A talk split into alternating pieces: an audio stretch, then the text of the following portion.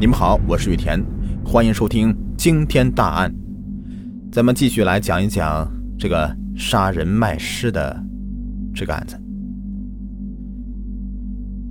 据延川县公安局刑警大队大队长曹维强介绍，李龙生，三十四岁，山西省隰县农村人，半文盲，之前靠卖炭为生。去年一月起，照看隰县人民医院的停尸房。李龙生印有姻亲介绍的名片，到处散发。谁家要是需要配姻亲了，都可以拿着名片找他。一副女骨卖时八千一万，卖时要价三万五。曹维强说，刘胜海谎称一个亲友的女孩马上就要病死，问李龙生要不要，双方谈价格一点六万元。杨东艳这时才相信女士可以卖钱，就决定要杀死小娜。卖尸体。刘胜海与李龙生决定次日晚上交易，交易地点定在了盐水关大桥。桥的一侧是陕西省延川县，另外一侧是山西省永和县。刑警大队长曹维强补充解释：其实刘胜海也是从李龙生那里生出的杀女卖骨念头。此前，刘胜海替一个朋友出售拐来的傻女人。请李龙生帮忙，但没有卖出去。期间，刘生海发现了李龙生买卖女尸非常赚钱，于是动了杀机。但是李龙生表态，傻女人在他这里待了很多天，杀人容易被发现，拒绝接收。刘生海才放弃邪念，这名女子也保住一命。然而，这一条赚钱的途径给了刘生海带来很大的影响。刘生海和杨东艳为了不让尸体留下明显外伤，想到用杀虫的农药来毒死他。他们将事先涂在了面包上，然后将小娜骗到延川县盐水关的石湾处，让她吃下毒面包。当天晚上，李龙生早早来到盐水关大桥，催促刘生海赶紧送尸体过来。但当时小娜还有呼吸，刘生海和杨东艳便将小娜给掐死，装在一只化纤的袋子里，打车赶到。延川县公安局副局长刘世雄说：“卖尸体时，小娜才刚刚死亡。”李龙生向警方交代，他简单看了一下尸体，没有发现外伤，确认是女性，而且年龄比较小，便掏出了一万五千五百元给刘生海。扣下五百元钱作为租车的运输费。见到刘生海手上有死者身份证、户口本复印件，也就没有多问尸体来源。他把小娜尸体运回自己看管的停尸房，次日就被人以三点五万元的高价给买走了。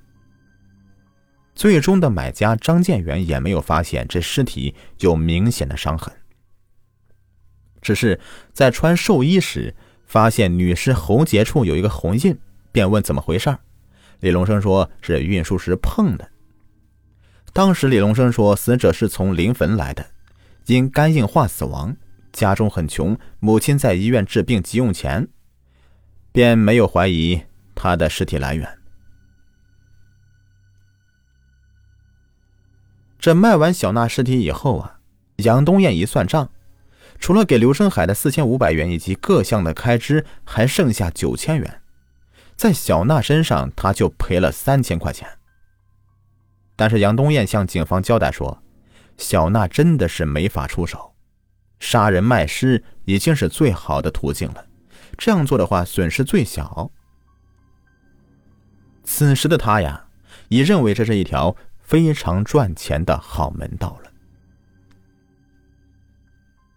事后，杨东艳去延川县河东旅社开房间，遇到了旧友惠宝海，就把刚刚摸到这条发财的路啊告诉惠宝海，两人就商定，以后在路上要留心傻女人，就是说智障女子，杀了卖女骨。警方资料显示，惠宝海是陕西清涧县人，经常参与盗窃。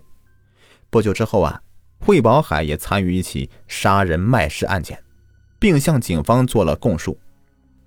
去年十二月初一天，杨东燕和惠宝海住在延安市东关一个小旅馆，晚上想嫖娼，便同旅店老板要了一个小姐电话。两人来到小姐家里，但没有谈妥价格。离开时，杨东燕随口说句：“明天要去延川搬家。”不料那女子问有没有丢弃的沙发，他想要。杨东燕不但说有，而且答应带他一起去搬家。离开以后，杨东燕觉得可以杀这名女子，卖尸骨赚钱。当天晚上还叫来了刘生海共同商讨。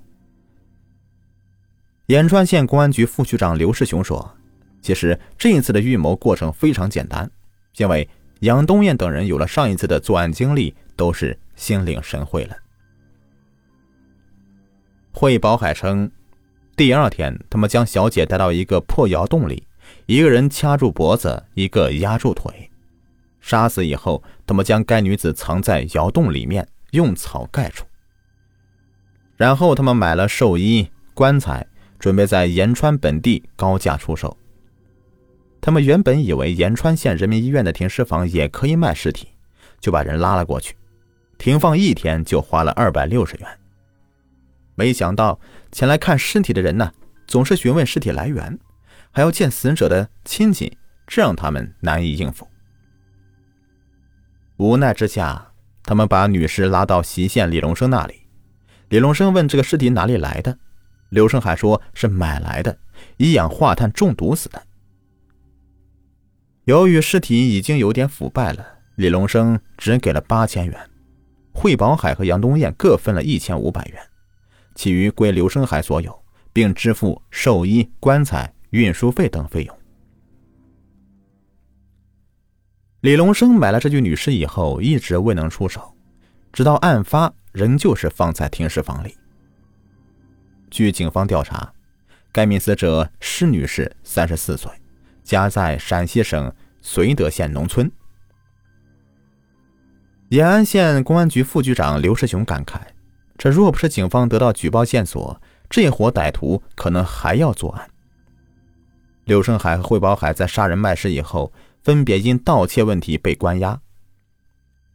一月二日，有人举报刚从看守所释放的刘胜海以及。关押在清涧县看守所的惠宝海，虽是因盗窃问题被关押的，却有杀人嫌疑。刑警大队火速行动，迅速查清案情，抓捕了所有的犯罪嫌疑人。杨东燕落网以后叫嚣：“我是为了挣钱，这钱来得快吗？要不是失手过早，我还打算再多做几件呢。”